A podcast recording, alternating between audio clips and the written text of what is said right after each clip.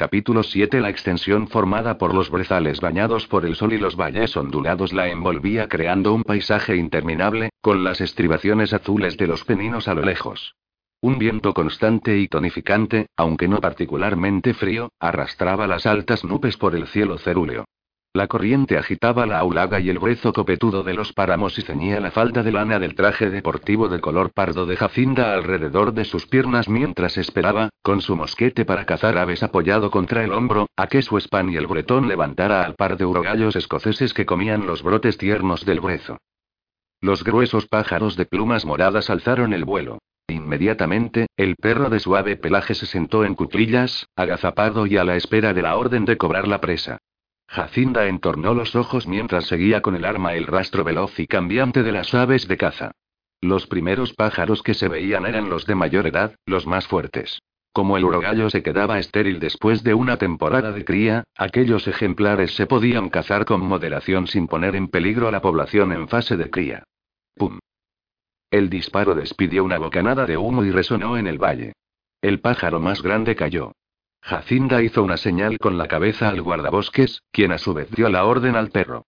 El experto Spaniel se deslizó grácilmente entre los arbustos y las hierbas, mientras el sol relucía en su largo pelaje marrón rojizo y blanco. Sin embargo, el can más pequeño, una llamativa perra de muestra tricolor, todavía era un aprendiz en su oficio e iba de aquí para allá con una energía exuberante, ladrando nerviosamente ante la caza e irritando profundamente a su más experimentado compañero, que se tomaba sus obligaciones con la misma seriedad que cualquier criado de rango superior. El Spaniel llevó el urogallo con delicadeza entre sus fauces al guardabosques. El señor Mkuyoug aceptó el ave riéndose entre dientes y la colocó en el bolso. A continuación alzó la vista hacia la mujer, entrecerrando los ojos para protegerse del sol. Magnífico pájaro, Milady. Jacinda sonrió y miró su presa dentro del morral de piel. Asintió con la cabeza en respuesta al cumplido del guardabosques y luego entregó el mosquete a su mozo, cuya función consistía en recargar el arma por ella. Salvo por la soledad que sentía a causa de la ausencia de Dixie, siempre le había resultado muy fácil adaptarse al ritmo pausado de la vida campestre. Un disparo admirable, Milady dijo una voz remilgada detrás de ella. Se protegió los ojos del sol con la mano enfundada en un guante de piel y se volvió hacia su institutriz. Vaya, gracias, señorita O. La mujer estaba empezando a mostrarse amable con ella. La partida de caza prosiguió. Caminaron contra el viento por el páramo descubierto formando una ancha fila. Los perros exploraban el terreno por delante del mosquete, olfateando a las presas entre el aromático tomillo silvestre y la cinco en rama amarilla. Detrás de Jacinda, los criados con la librea verde oscuro de los Auxcliffe completaban el séquito. Tres lacayos la seguían con las cestas de picnic y una gran sombrilla, y un par de mozos de cuadra llevaban los caballos de las damas. A medida que se aproximaban al límite de la propiedad de su familia, donde el bajo muro de piedra seguía la curva sinuosa del cerro, el guardabosques le hizo un gesto con la cabeza. El Spaniel había localizado a otro urogallo. Jacinda recibió el mosquete cargado de manos del mozo y lo amartilló. Luego lo apoyó en su hombro, esperando a que el pájaro saliera de su escondrijo. El Spaniel se abalanzó y espantó a la pareja de asustadas aves, que echaron a volar hacia el cielo. Ella siguió la trayectoria desenfrenada y zigzagueante del pájaro más grande. ¡Pum! Falló. El pájaro se lanzó en picado y escapó milagrosamente hacia los árboles. Pasó volando por encima del muro, y Jacinda abrió los ojos desorbitadamente al ver que la perra salía corriendo detrás de él por el campo, agitando las orejas. Antes de que alguien pudiera detenerla, había subido los escalones del muro y había desaparecido entre los árboles, dejando tras de sí el eco de sus ladridos. Maldita sea, murmuró ella. Vea por la perra, chico, ordenó Mkuyoug al mozo, que hizo una reverencia y echó a correr detrás del animal. ¿Es esa la finca de Lord Griffith? preguntó la señorita Orr, arqueando las cejas. No, señora, contestó Mkuyoug. Los terrenos de Lord Griffith lindan con los de su excelencia hacia el noroeste. Ahora estamos en dirección sudeste. Ese bosque forma parte del parque de Warflete Manor, el hogar del conde de Drummond. ¿Lord Drummond, el político? preguntó la señorita Orr, sorprendida. Jacinda asintió con la cabeza. El mismo. Supongo que ahora debe de ser muy mayor. No lo veo desde que era una cría. Acarició la cabeza de su spaniel de impecable comportamiento. Robert dice que es un cascarrabias. Claro que Robert dice que todos los Tories lo son. Creo que Lord Drummond es un consejero especial del Ministerio del Interior. Nkulok sonrió ampliamente. ¿Se ha enterado de que ese caballero ha construido un campo de golf en su finca? ¿De verdad? Dijo Jacinda con interés. Ese deporte escocés estaba haciendo furor. De repente, se oyó que la perra ladraba desde el interior del lejano bosque. Jacinda respiró hondo al escuchar una voz airosa que gritaba al perro, y la voz aguda del mozo. Ella y Mkulouk se cruzaron una mirada de sorpresa. Yo me ocuparé, declaró Mkulouk, que ya había echado a correr en dirección a la finca de Lord Drummond. Espéreme. Milady. Gritó la señorita Odd exasperada. ¿Y si Lord Drummond cree que el chico estaba cazando furtivamente? replicó, y se puso a correr detrás del guardabosques, con el arma todavía en las manos. Al llegar al muro, se remangó la falda a la altura de los tobillos y subió ágilmente por la escalera de madera. Bajó de un salto y siguió corriendo, aproximadamente a un minuto de distancia del señor Mkuloud. En el linde del bosque encontró un sendero de pisadas de ciervos entre dos altas y frondosas hileras de retama con hojas amarillas y se internó en el bosque moteado. Siguió el sonido de los ansiosos ladridos de la perra que llegaban por encima del tenue murmullo del viento entre los árboles. Los carpes, los fresnos y los robles se mecían suavemente, y de vez en cuando aparecía una morera negra aquí y allá, vieja e imponente. Los ruidos sonaban cada vez más fuerte. Podía oír a varios perros ladrando, al hombre pronunciando su violenta diatriba, al chico gritando y al señor Mkulou intentando hacerse con el control de la situación. Mientras espantaba a un mosquito, irrumpió en el claro a tiempo para ver cómo la perra corría en círculos con dos grandes pastores escoceses y luego se lanzaba de un salto al estanque a la caza de los patos que flotaban junto a la orilla. Los patos alzaron el vuelo graznando de pánico mientras la perra chapoteaba hacia un lado a otro intentando atrapar a uno. El furioso dueño de los pastores escoceses se hallaba en la orilla, con una caña de pescar en la mano. Era un viejo deportista de rasgos duros y aspecto curtido, con botas altas y pantalones campestres de tweed. Gritaba en vano a la perra, que había revuelto el estanque hasta formar un remolino y sin duda había ahuyentado a los peces. Tras esquivar los intentos del muchacho por atraparla, la perra saltó alegremente a la orilla para conocer al pescador, y al sacudirse con regocijo el corto pelaje, le salpicó las gafas de montura metálica y lo empapó de agua embarrada. He dicho que te estés quieto, ridículo animal. Rugió el anciano. El cachorro se sentó en cuclillas de inmediato y se encogió de miedo ante él. La viva imagen de la obediencia. Jacinda hizo una mueca. No necesitaba ninguna presentación formal para saber que la imponente figura a la que habían molestado de forma tan grosera no era otro que el propio conde. El tono autoritario de su voz lo dejó claro al instante, pero si había alguna duda, quedó despejada por un médico pálido que, vestido de negro, se acercó al anciano con cautela. Milord, por favor, siéntese. Ese genio no es bueno para su corazón. Oh, lárgate, viejo cuervo, murmuró el conde, pero se frotó el pecho ligeramente. La perra lanzó un gemido de arrepentimiento y ofreció su pata al conde. Llévese este estúpido animal de aquí antes de que le pegue un tiro. Señor, está invadiendo mi propiedad. Declaró el intimidante conde, volviéndose para lanzar una mirada asesina a Ankulou cuando éste se apresuraba a coger a la perra. ¿Qué está haciendo en mi terreno? Cazando furtivamente, ¿eh? ¿Robando un poco de mi caza? No esperaba encontrarme en casa, supongo. Perdone, milord. La partida de caza de su señoría estaba atravesando los páramos cuando la perra se escapó. Le pedimos sinceras disculpas por el contratiempo. ¿Qué señoría? ¿La mujer de Auxcliffe? preguntó él en tono mordaz. Es demasiado fina para disparar. Maldita advenediza burguesa. No, señor. Pero yo sí disfruto disparando, dijo Jacinda, disimulando una sonrisa de desconcierto a medida que se dirigía hacia él. El viejo cascarrabias la miró entornando los ojos y se limpió las gafas con el pañuelo. ¿Qué hace usted con esa escopeta? preguntó. Cazando urogallos, milord. Espero no asustarlo. Llévate a la perra, indicó al chico, que de inmediato puso un collar al animal. Bueno, mientras no sea una radical que quiere matarme por las leyes de los cereales, gruñó Lord Drummond, y acto seguido volvió a ponerse sus gafas redondas. Santo Dios. Dijo repente. Es usted la viva imagen de Georgiana. Quizá sea porque soy su hija, contestó ella en tono irónico, ofreciéndole la mano. El conde sostuvo sus dedos suavemente y se inclinó sobre su mano con gesto mecánico. Luego volvió a mirarla entrecerrando los ojos con un inquisitivo asombro. ¿La pequeña Lady Jacinda? Sí, milord, ¿ocurre algo? Está tan, el conde agitó su pañuelo, haciendo un gesto vago, crecida. Sí, señor. La temporada pasada hice mi presentación en sociedad. ¿Por qué no está en la ciudad? replicó él, al tiempo que volvía a meterse el pañuelo en el bolsillo del pecho. Alzó su barbilla cuadrada, inspeccionándola como haría un general con sus tropas. Estamos a principio de la temporada, ¿no? ¿No debería estar buscando marido como el resto de jóvenes bobaliconas? A Jacinda le desconcertó su franqueza, pero pensándolo mejor, la encontró refrescante después de oír siempre la hipocresía de la alta sociedad. Me han mandado al campo por mi mala conducta, contestó ella en tono prosaico.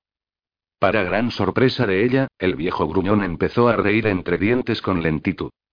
Bueno, es lógico, ¿no? Después de todo, es usted la hija de Georgiana. Ella escrutó su rostro con un interés cada vez más intenso. ¿Conoció usted a mi madre, señor? Desde una distancia prudencial dijo él, con un centelleo pícaro en sus ojos de un gris metálico. Sí, tuve el privilegio de disfrutar de su amistad. Su madre tenía el corazón de una leona. Jacinda respiró hondo, casi incapaz de contener la alegría. Alguien que había conocido de primera mano a la elegante extraña que había sido su madre. ¿Por qué no viene con nosotros y nos acompaña en nuestro picnic, milord? Mi institutriz y yo no hemos tenido ninguna compañía agradable desde que nos marchamos de Londres. Yo nunca resulto agradable, pregúntele a cualquiera, pero, como una joven dama sin duda es mejor compañía que el doctor Cross, acepto. Encantado. Sus perspicaces ojos grises centellearon tras sus gafas al tiempo que le ofrecía el brazo. Jacinda le dedicó una radiante sonrisa y lo aceptó. Magullado e inmóvil, Blade se hallaba en una mazmorra en las entrañas de la prisión de Neugate, sobre un banco tallado en la piedra. Tenía la cabeza entre las manos y los codos apoyados en las rodillas. Un olor a humedad emanaba de la paja infecta que había esparcida por el suelo, y oía cómo las ratas correteaban por los rincones. Había una ventana estrecha con barrotes que se hallaba a demasiada altura para poder mirar por ella. A través de dicha ventana entraba una luz tenue y grisácea. Las paredes transpiraban, y desde algún lugar lejano podía oír el eco de los gritos de un prisionero sometido a una brutal paliza. Iban a colgarlo. Y a Nate. Y a los demás. Todo había acabado. Todo, todo, acabado. Sus hombres estaban en una celda colectiva junto a otros compañeros delincuentes, pero como jefe de la banda, Blade había sido encerrado en aquella mazmorra solitaria. Suponía que con aquello pretendían quebrantar su espíritu. No había estado en Neugate desde que tenía 15 años. Por aquel entonces lo pillaron robando el pañuelo de seda de un anciano. Unas lágrimas de arrepentimiento le hicieron merecedor de la compasión del juez y de 30 días en la trena. Después de aquello, puso en práctica sus nuevas técnicas con impunidad, pues el mes en la celda colectiva sirvió para completar su educación en las artes criminales. Esta vez los magistrados querían información y detalles sobre los tejemanejes del submundo criminal de Londres. De hecho, le habían ofrecido conmutarle la sentencia de muerte por una cadena perpetua de trabajos forzados en Nueva Gales del Sur. A cambio, él solo tenía que proporcionarles los nombres de los hombres que estaban detrás de ciertos negocios turbios que estaban investigando, así como el paradero de otros selectos criminales a los que llevaban mucho tiempo buscando. Blade rechazó el trato, pero ofreció su total cooperación a cambio de la liberación de sus amigos. Sin embargo, los magistrados mofaron de él. De modo que mantuvo la boca cerrada y recibió una paliza por su insolencia. No quería ni pensar en lo que estaría ocurriendo en ese preciso momento en el cuartel general de los halcones de fuego en Bainbridge Street, ya que no le cabía ninguna duda de que Odell estaba a punto de hacerse con el control. Rogaba porque Carlota hubiera sacado a las demás mujeres de allí. Reclinó la cabeza contra la pared lanzando un suspiro tenue y se quedó mirando el rincón cubierto de telas de araña. Me tienen cogido por los huevos justo entonces un ruido metálico seco resonó por el oscuro palillo de piedra. Miró bruscamente en aquella dirección. Dios, ¿qué pasa ahora? Se levantó del banco sigilosamente y atravesó la celda, preguntándose si el tribunal le habría asignado por fin algún abogado quijotesco para que lo defendiera. Diez minutos ordenó secamente el carcelero a su visitante. Pero entonces una voz aguda gritó en medio de la oscuridad. Blade. Blade. El sonido de unas suaves pisadas llegó hasta él al tiempo que una pequeña figura bajaba corriendo los gruesos escalones de piedra. Blade abrió unos ojos como platos, con incredulidad. Eddie. Blade. El muchacho saltó el escalón inferior y echó a correr en dirección a él, pero se detuvo en seco. Su rostro pálido adoptó una expresión seria y redujo la marcha al ver a su ídolo en una celda. Blade se puso en actitud defensiva. No le gustaba que le viera en aquel estado. ¿Qué demonios estás haciendo aquí? Este no es lugar para ti. ¿Cómo has conseguido que te dejen entrar? Les he dicho que eras mi padre. Ojalá, lo fueras. Blade hizo una mueca al oír las conmovedoras palabras del huérfano. El niño recorrió con la mirada los barrotes de la celda. No os van a colgar ni a ti, ni a Nate, ni a Sarge ni a los demás, ¿verdad, Blade? La mirada dura de Blade se suavizó, y se apoyó contra los barrotes lanzando un suspiro. Oh, Eddie. Movió la cabeza con gesto de disgusto.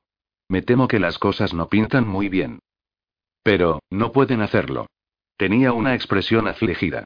Aún así, vaciló. Tú nunca te dejas coger. Se suponía que esto no tenía que pasar. Blade frunció el entrecejo. ¿A qué te refieres, Eddie? El muchacho no dijo nada, pero se lo quedó mirando, confundido. Eddie. ¿Has tenido algo que ver con esto? Los ojos del niño se llenaron de lágrimas. Entonces se vino abajo. Blade se agachó y lo miró sombríamente a través de los barrotes. Odell me obligó a espiarte. Dijo que si no le ayudaba se haría una cartera con mi piel. Oh, Blade, no pueden colgarte. Dijo con voz entrecortada, sin asomo de su fanfarronería de pícaro. Todo es culpa mía. No, no lo es, dijo él con seriedad, aunque era lo único que podía hacer para ocultar su sorpresa y su ira ante la despiadada traición de Odell. Tú solo eres un niño, Eddie. Conozco a Odell. Te amenazó. No tenías opción. No ha sido culpa tuya, amigo.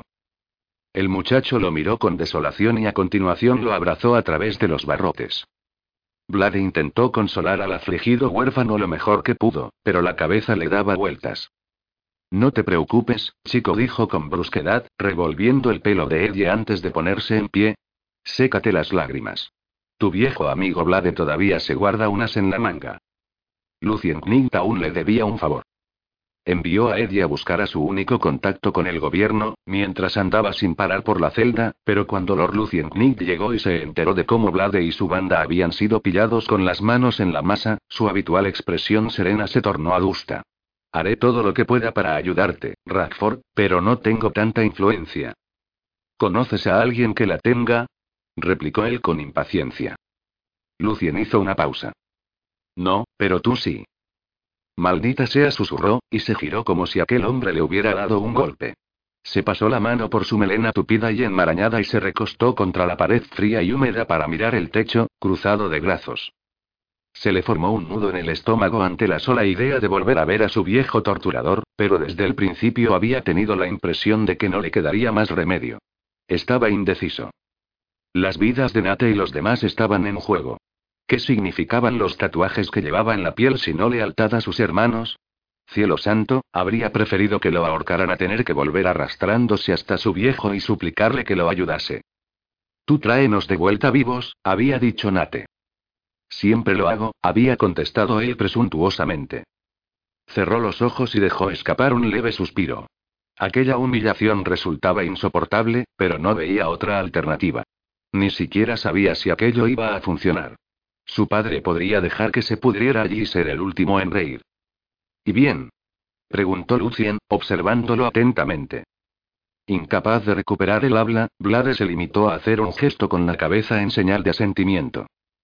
Sosteniendo su elegante sombrero de copa entre las manos, Lucien le dio un golpecito en el ala con desenfado. Sabia decisión, dijo. Volveré pronto. No te vayas a ninguna parte. Blade lo miró con el ceño fruncido al oír su comentario jocoso. Lucien le dedicó una sonrisa tranquilizadora, lleno de seguridad en sí mismo. Se giró y se dirigió tranquilamente hacia la escalera de piedra.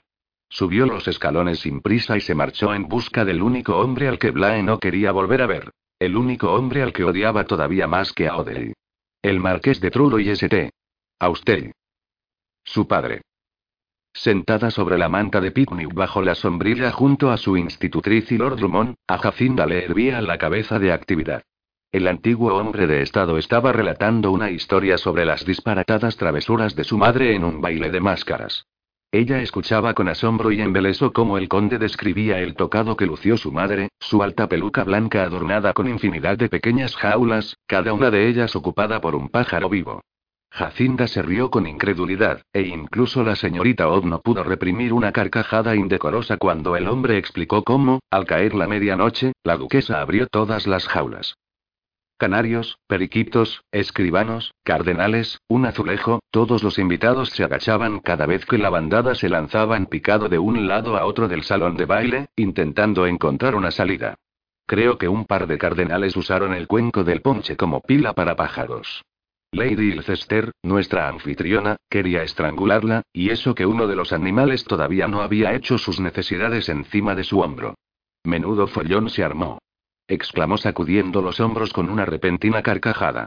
Lady Ilcester se puso histérica y le dio a tu madre una buena reprimenda, pero Georgiana se limitó a volverse hacia ella con toda la tranquilidad del mundo y dijo: Querida Amelia, ¿no sabes que eso trae buena suerte?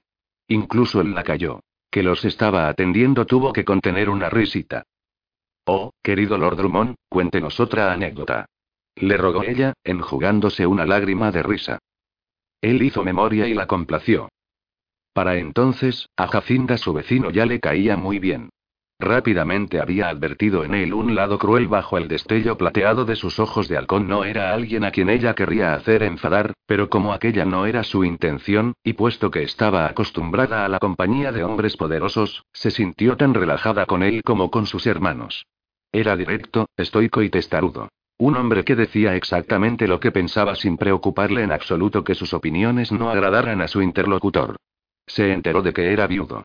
La señorita Odd le preguntó si Lady Drummond había ido al campo con él y supo entonces que la condesa había fallecido hacía casi una década. Aquella revelación puso en funcionamiento el cerebro de Jacinda. Mientras, escuchaba, sonriendo, observaba a su vecino. Sin duda de joven había sido un hombre fornido y atractivo. Lord Drummond tenía casi 70 años, y aunque todavía era robusto, estaba en el campo siguiendo las indicaciones de su médico, quien le había recomendado reposo a causa de su delicado corazón. Ah, ahí viene mi torturador, dijo en tono sombrío, mirando cómo el doctor Cross se dirigía hacia ellos. El condenado es infatigable. Puede que me cure si no lo mato a él yo primero. Supongo que viene a mortificarme delante de una joven dama diciéndome que es la hora de mi siesta. Por desgracia, tiene razón. Todos necesitamos dormir nuestras horas, milord bromeó Jacinda, y él sonrió al mismo tiempo que se levantaba. Gracias por permitirme acompañarlas en su picnic. Ha sido un placer.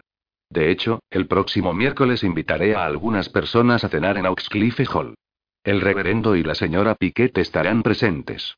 Estaría encantada de que nos acompañase. Suena muy agradable. Considérelo una invitación, entonces. Quedamos a las siete en punto. Vaya, es usted muy elegante al mantener el horario de la ciudad en el campo. Ella se rió de su comentario. Gracias, Milady. Allí estaré, le aseguró Lord Drummond. Excelente. Y, por favor, use con total libertad su caña de pescar en cualquiera de nuestros arroyos o estanques. Mi hermano los mantiene muy bien poblados. Es lo menos que puedo hacer después de que mi perra haya espantado hoy a todos sus peces. Parece usted una buena deportista. Tal vez le gustaría probar el golf. He construido un campo en Walflete, ¿sabe? Eso me ha dicho el guardabosques, exclamó ella. Es un deporte noble. Si a usted y la señorita Odd les apetece pasar a verme mañana, les daré una lección. Estoy segura de que me gustará mucho, dijo Jacinda con cordialidad, ofreciéndole la mano. Le aseguro que el golf es mejor medicina que esa espantosa infusión de dedalera de los boticarios. Se inclinó sobre la mano de ella e hizo un gesto con la cabeza a la señorita O. A continuación se dirigió penosamente hacia su médico. Ya voy, gruñó al hombre, y cogió a desgana el vaso con una infusión de extraño color que el doctor le tendió. Hizo una mueca y se la bebió. Mientras los dos hombres regresaban a Warflete Manor, las mujeres se cruzaron una mirada de diversión. Creo que su excelencia tiene razón, susurró la señorita O. El conde es un poco cascarrabias. A mí me parece encantador, declaró Jacinda, pero al ver que la señorita Odd arqueaba las cejas, manteniendo en equilibrio la taza de té y el platillo, dedicó a su institutriz una inocente sonrisa. A su manera, claro. Habían pasado dos horas. Al oír el sonido de pasos y voces en el pasadizo de piedra Blade alzó la barbilla bruscamente. Se levantó del banco con sigilo, se acercó con recelo a los barrotes de metal oxidados y miró a través de ellos mientras la puerta reforzada con hierro se abría en lo alto de la escalera de piedra. El guardia con aspecto de duende introdujo una antorcha en el espacio húmedo y oscuro. Por aquí, milord. Cuidado con los escalones. Lucien entró detrás del bajo y desagradable carcelero y a continuación se apartó con un gesto cortés. Vlade tragó saliva, rodeando con los dedos los barrotes. Un hombre alto y delgado con un sombrero de copa, una elegante capa negra y un bastón en la mano se agachó bajo el dintel. Mientras bajaba sin prisa la escalera, el marqués abarcó con una mirada arrogante la mazmorra con aspecto de cueva. Cuando el hombre se quitó el sombrero, Vlade tomó aire, nervioso, mientras los viejos altercados rugían con violencia en su interior.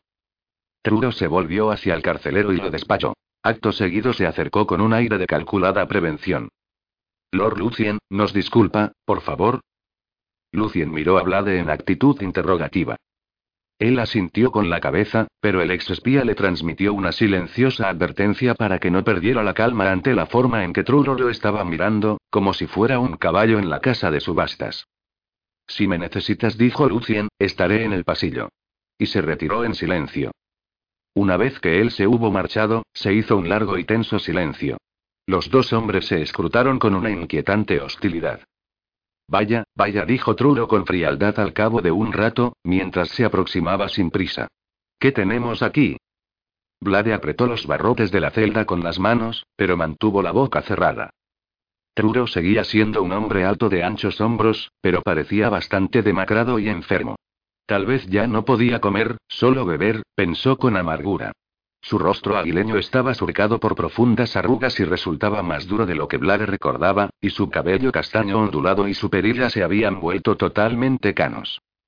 Bajo su capa abierta, su chaleco de lana rojo realzaba la rubicundez de su piel, fruto de la disipación, pero sus ojos verdes inyectados en sangre, del color del cobre impuro, todavía poseían aquella intensidad de pirata que en otra época hubieran estremecido a un niño. Blade sostuvo la mirada a su padre en actitud desafiante y le pareció detectar un atisbo de dolor en las profundidades de sus ojos vidriosos. El hombre frunció la boca en una sonrisa burlona de hastío vital que se clavó en el corazón de Blade como una astilla. Apartó la vista.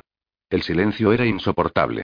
Por un momento, Truro agachó la cabeza, toqueteando pensativo el bastón con puño en forma de león que probablemente no recordaba haber usado como maza con su hijo después de beber tres botellas de coñac una noche cualquiera. Pero cuando volvió a alzar la vista, su mirada se posó en la pequeña y visible cicatriz de la frente de Blade con forma de estrella irregular. Todas las dudas que hubiera podido tener sobre la identidad del hombre encerrado en aquella celda se despejaron al ver la cicatriz que le había hecho a su hijo en la cara. Tal vez fue más la vergüenza que el odio lo que hizo que el marqués bajara la vista, agachando la cabeza con una brusca inclinación. Así que estás vivo. Sí, de momento eso parece, contestó él, en tensión. Lord Lucien dice que te van a colgar. Así es. Su padre recorrió el cuerpo de Blade con una mirada de asombro, reparando en la silueta fuerte y musculosa del hombre en que se había convertido. Un atisbo de algo asomó a sus ojos. No era orgullo, desde luego, sino quizá saber que si volvía a pegarle, recibiría a su vez golpes mucho más fuertes. Procura contener la euforía, padre, dijo él alargando las palabras, mientras lo miraba de forma inexpresiva, aunque su corazón latía desbocado. El marqués se quedó mirando el puño tallado con forma de león de su bastón. Tu hermano ha muerto. Tuberculosis. Lo sé.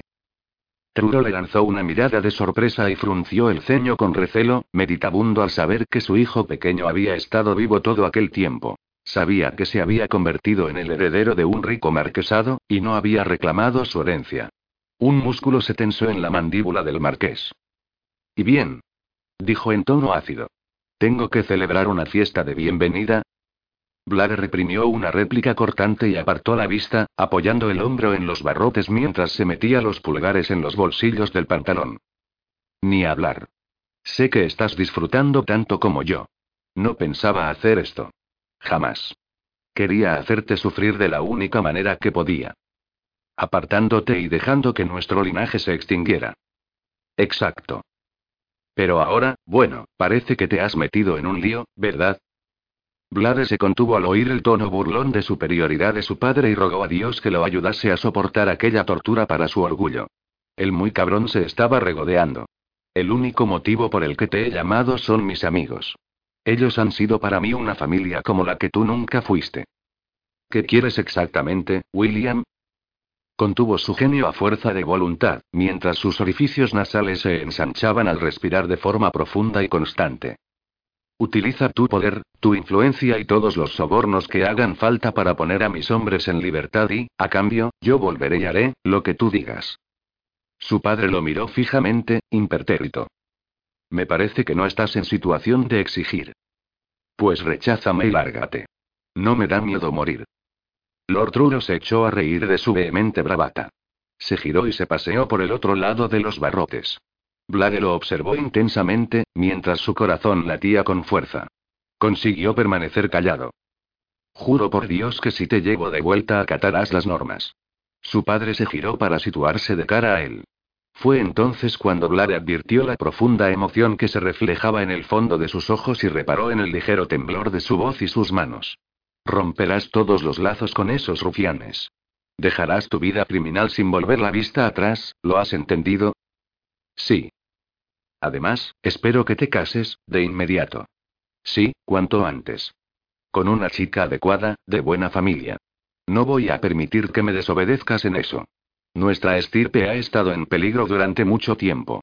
Te casarás y empezarás a procrear sin demora. No sé cómo voy a presentarte en sociedad. Tendré que pensar algo, una historia que contar a la gente sobre dónde has estado, pero entre tanto, mírate. Pareces un salvaje. Blade sonrió con cinismo. Se miraron fijamente el uno al otro. Maldito seas, soltó su padre, al cabo de un largo rato. Si Perky estuviera vivo, dejaría que te pudrieras aquí. Dios sabe que lo haría. Sí, padre, no me cabe ninguna duda. ¿Tienes idea de lo que le has hecho pasar a tu madre? Blade se limitó a mirarlo mientras se apoyaba contra los barrotes. Veré qué se puede hacer.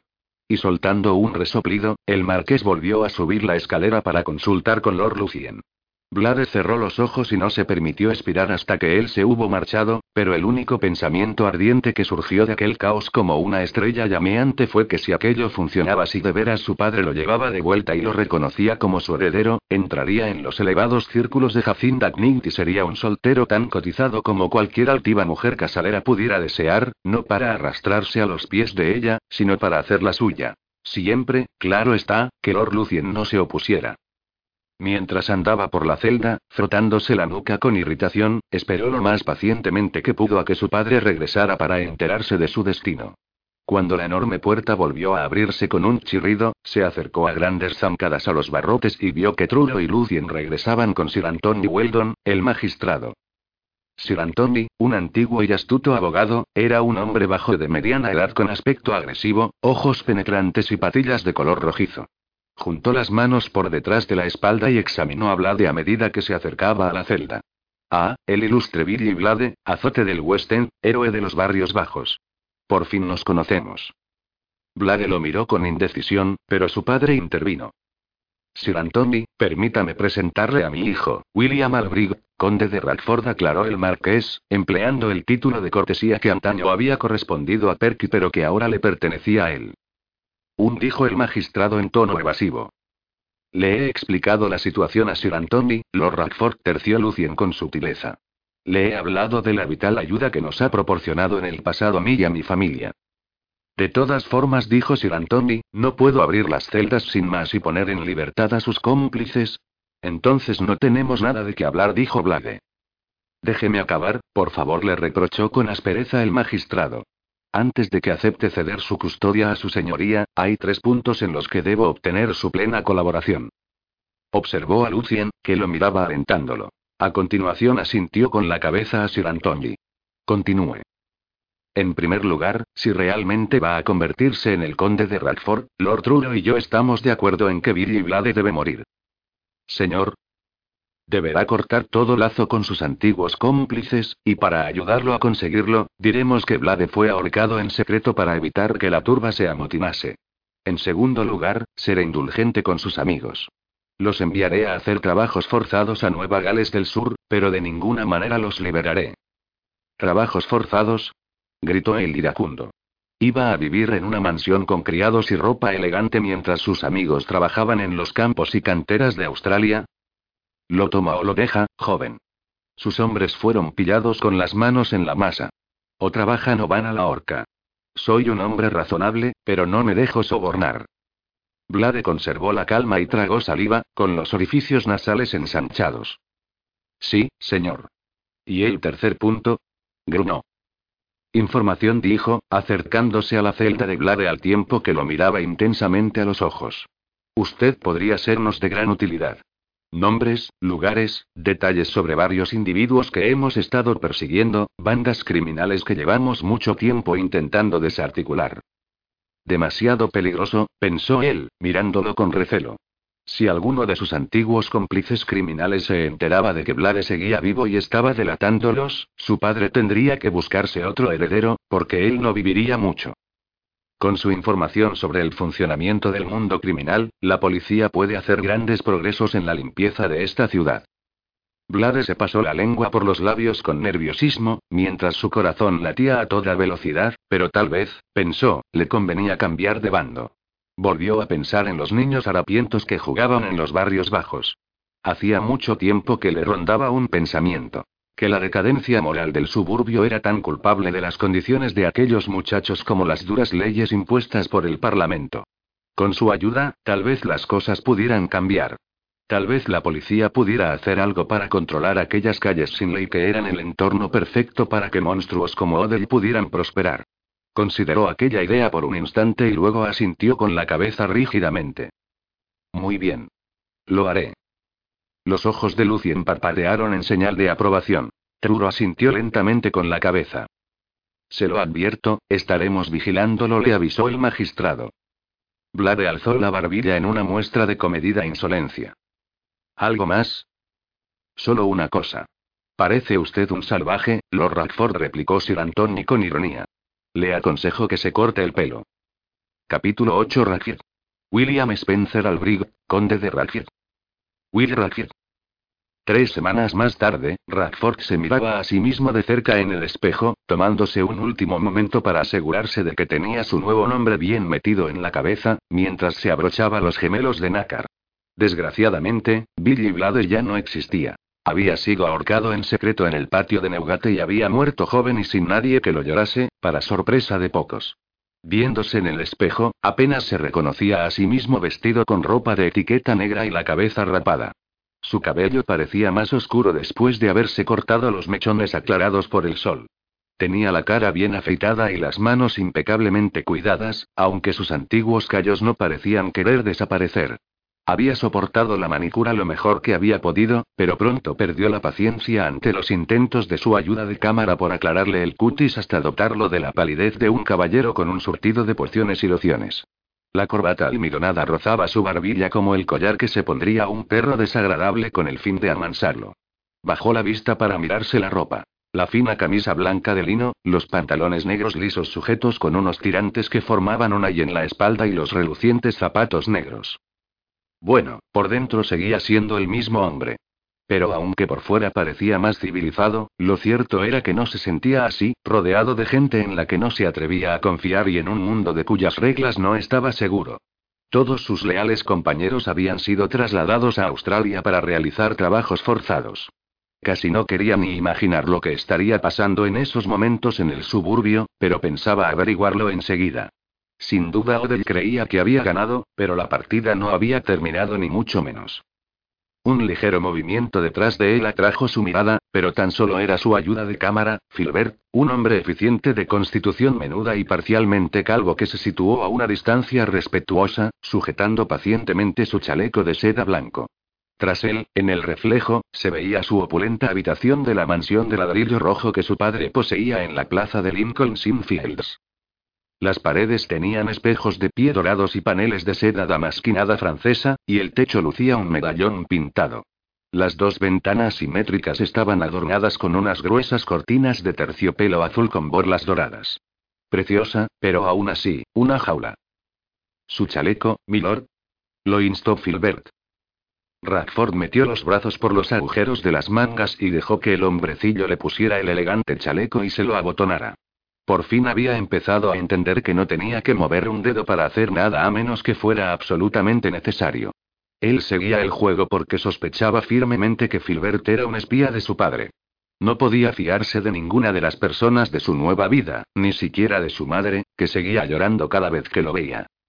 Había pasado dos de las últimas tres semanas con sus irritantes progenitores en la finca de su padre en Surrey. Allí lo habían provisto de un nuevo vestuario, le habían impartido un curso para repasar los modales elementales, había sido interrogado prácticamente a diario por Sir Antonio y un par de investigadores de Bow Street, y había sido aconsejado sobre los rasgos que debía buscar en una mujer, cuya adquisición, había descubierto, no distaba mucho de la compra de una vaca lechera en el mercado. De todas formas, a pesar de los innumerables peligros que debía tener en cuenta, era agradable volver a estar en Londres. Había llegado a odiar el campo. Resultaba demasiado tranquilo. Una vez de vuelta en la ciudad, sus primeras incursiones en la alta sociedad transcurrieron sin contratiempos, aunque la primera vez que le presentaron formalmente a Loring vivió unos minutos de tensión. Afortunadamente, el dandy no lo identificó como el bárbaro del que se burló en Hyde Park. Dejando de lado ese encuentro, el revuelo y la curiosidad que había despertado en la alta sociedad únicamente le provocaban diversión. De hecho, pensó mientras dejaba que el ayuda de cámara le pusiera el frag negro, en ese momento se encontraba totalmente listo para cazar a Jacinda Knight. Desde su llegada, ella no había aparecido en ningún acto de la ciudad, pero había llegado a sus oídos que se esperaba su asistencia al baile que daba esa noche el duque de Devonshire. Estaba deseando ver su cara cuando posara sus ojos en él. En el reflejo del espejo, una débil sonrisa de perversa expectación curvó sus labios mientras se ponía sus inmaculados guantes blancos. Ah, esa noche se iba a divertir. Iba a seducirla, a atormentarla, a alterarla un poco. Iba a jugar con su bonita cabeza como ella había hecho con la de él. No solo quería vengarse del arrogante desaire que ella le dedicó aquel día en Hyde Park, sino que, en cierta manera, ella era la responsable de su privación de libertad. Fue ella quien lo enojó tanto con su manifiesto desprecio. Ella le hizo redoblar sus esfuerzos en el crimen, los cuales, a su vez, llevaron a su detención.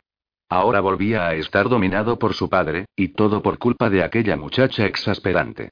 Si no hubiera perdido el juicio por ella, habría hecho caso a Nate. Se habría dado cuenta de que algo iba mal en lugar de arrastrar a sus hombres a aquel desastroso robo. Incluso la víctima escogida aquella noche había sido consecuencia de la conversación que mantuvo con ella. Eligió expresamente a los Taylor porque, como Jacinda le había confesado, su hija mayor solía ser cruel con ella. Y aquello era lo que había logrado, pensó. Sin embargo, ella le interesaba, y pensaba conseguirla. Sus motivos eran prácticos, además de desearla. Necesitaba controlarla para asegurarse de que no decía nada sobre su pasado. Cuando fueran marido y mujer, los intereses de ella serían los mismos que los de él, y de ese modo se vería obligada de guardar el secreto. Por último, necesitaba su experiencia para abrirse paso entre la alta sociedad. Sabía que estaba fuera de su elemento. Necesitaba una guía capacitada y digna de confianza en aquel extraño mundo. Ella se le resistiría, por supuesto. Sin duda todavía seguía furiosa con él por haberla devuelto a su familia, pero, por otro lado, él también era consciente de su debilidad. El espíritu lascivo que ardía en sus venas. Puede que pensara que era un bruto grosero y vil, pero el deseo que sentía por él se puso de manifiesto la noche en que él le dio su primera experiencia de placer carnal, y no descartaba utilizarlo contra ella. Estoy bien, ¿verdad, Filbert? El sirviente alisó la chaqueta y a continuación lo observó con ojo crítico. Sí, señor, muy elegante. Radford miró a su ayuda de cámara con recelo, se giró y se dirigió con resolución hacia la puerta. Antes de salir del dormitorio, cogió un clavel del ramo de flores frescas que su madre encargaba a diario para casi todas las habitaciones de la casa. Partió el largo tallo y se metió la flor carmesí en el ojal. Era desesperante. Algunas de sus mejores maniobras de flirteo estaban pasando totalmente desapercibidas. Si Lord Drummond fuera un pretendiente normal, para entonces estaría de rodillas pidiéndole la mano en matrimonio, pensó Jacinda resoplando. Pero para un político tan astuto y con tanto mundo a sus espaldas, la posibilidad de que ella fuera en serio al dedicarle sus atenciones y sus empalagosos cumplidos parecía incomprensible. Por el contrario, él la trataba como a una niña graciosa. Una nieta. Mira los fuegos artificiales, cielo, dijo él en tono de reprimenda cuando Jacinda le pidió que bailara con ella. Soy demasiado viejo para bailar. Ella se enfurruñó, hizo un mohín e intentó engatusarlo adoptando una pose elegante, apoyándose sobre la balaustrada para acercarse una ramita del cerezo y aspirar su dulce perfume. Por el rabillo del ojo, vio que él seguía hablando con sus ancianos amigos y algunos dignatarios extranjeros en la terraza iluminada con faroles que daba a los espléndidos jardines de Devonshire House. Él no le prestaba la menor atención. Jacinda apretó la mandíbula, cruzó sus brazos enfundados en altos guantes por delante del pecho y miró los malditos fuegos artificiales. A las nueve y media, los cañones del palacio y la torre estallaron en una ruidosa salva. Por todas partes empezaron a sonar campanas de iglesias que ahogaron el hermoso minueto de Haydn que la orquesta estaba tocando en el salón de baile. Toda Inglaterra estaba de celebración esa noche con motivo de la boda real de la rechoncha, alegre y querida princesa Carlota con el atractivo y estudioso príncipe Leopoldo de Sajonia-Coburgo. A decir de todos, se trataba de un matrimonio por amor. Al pensar en ello sintió una punzada en su romántico corazón y un leve suspiro afloró a sus labios, pero ya había tomado una decisión. La idea de conseguir la libertad final se hallaba muy arraigada en su interior, y estaba decidida a llevarla a cabo. Durante las últimas semanas, tanto en el campo como luego en Londres, se había forjado una insólita amistad entre el hombre de estado gruñón y la joven y chispeante debutante. El médico del conde, el doctor Cross, había comunicado en privado a Jacinda que ella era la única persona que había hecho reír a Lord Drummond en las últimas dos décadas. Ciertamente, su plan estaba yendo a las mil maravillas. Lástima que él no se diese cuenta de que iba en serio al prestarle tantas atenciones. Y sin embargo, al oír el festivo alboroto, tuvo una profunda sensación de soledad. Alzó la vista por encima de los llamativos fuegos artificiales hacia la luna blanca, que volvía a estar llena. Costaba creer que hubiera pasado un mes entero desde su aventura en los suburbios.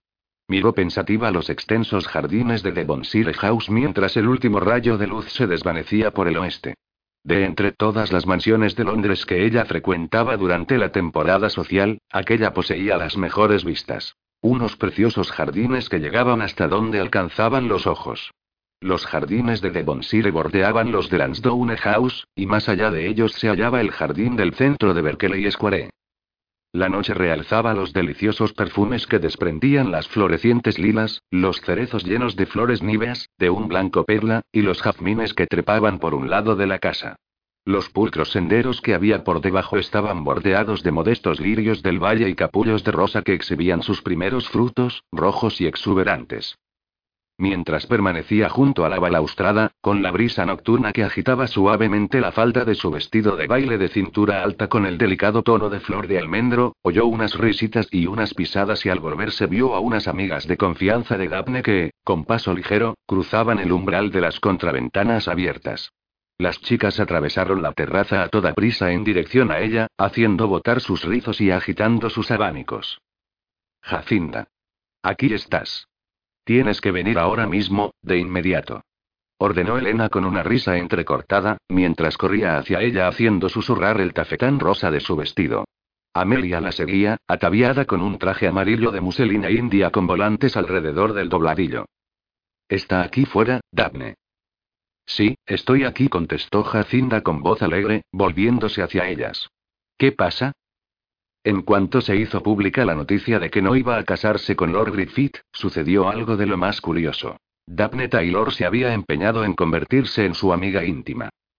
En su interior, Jacinda no se tragaba nada de aquello. No era tonta.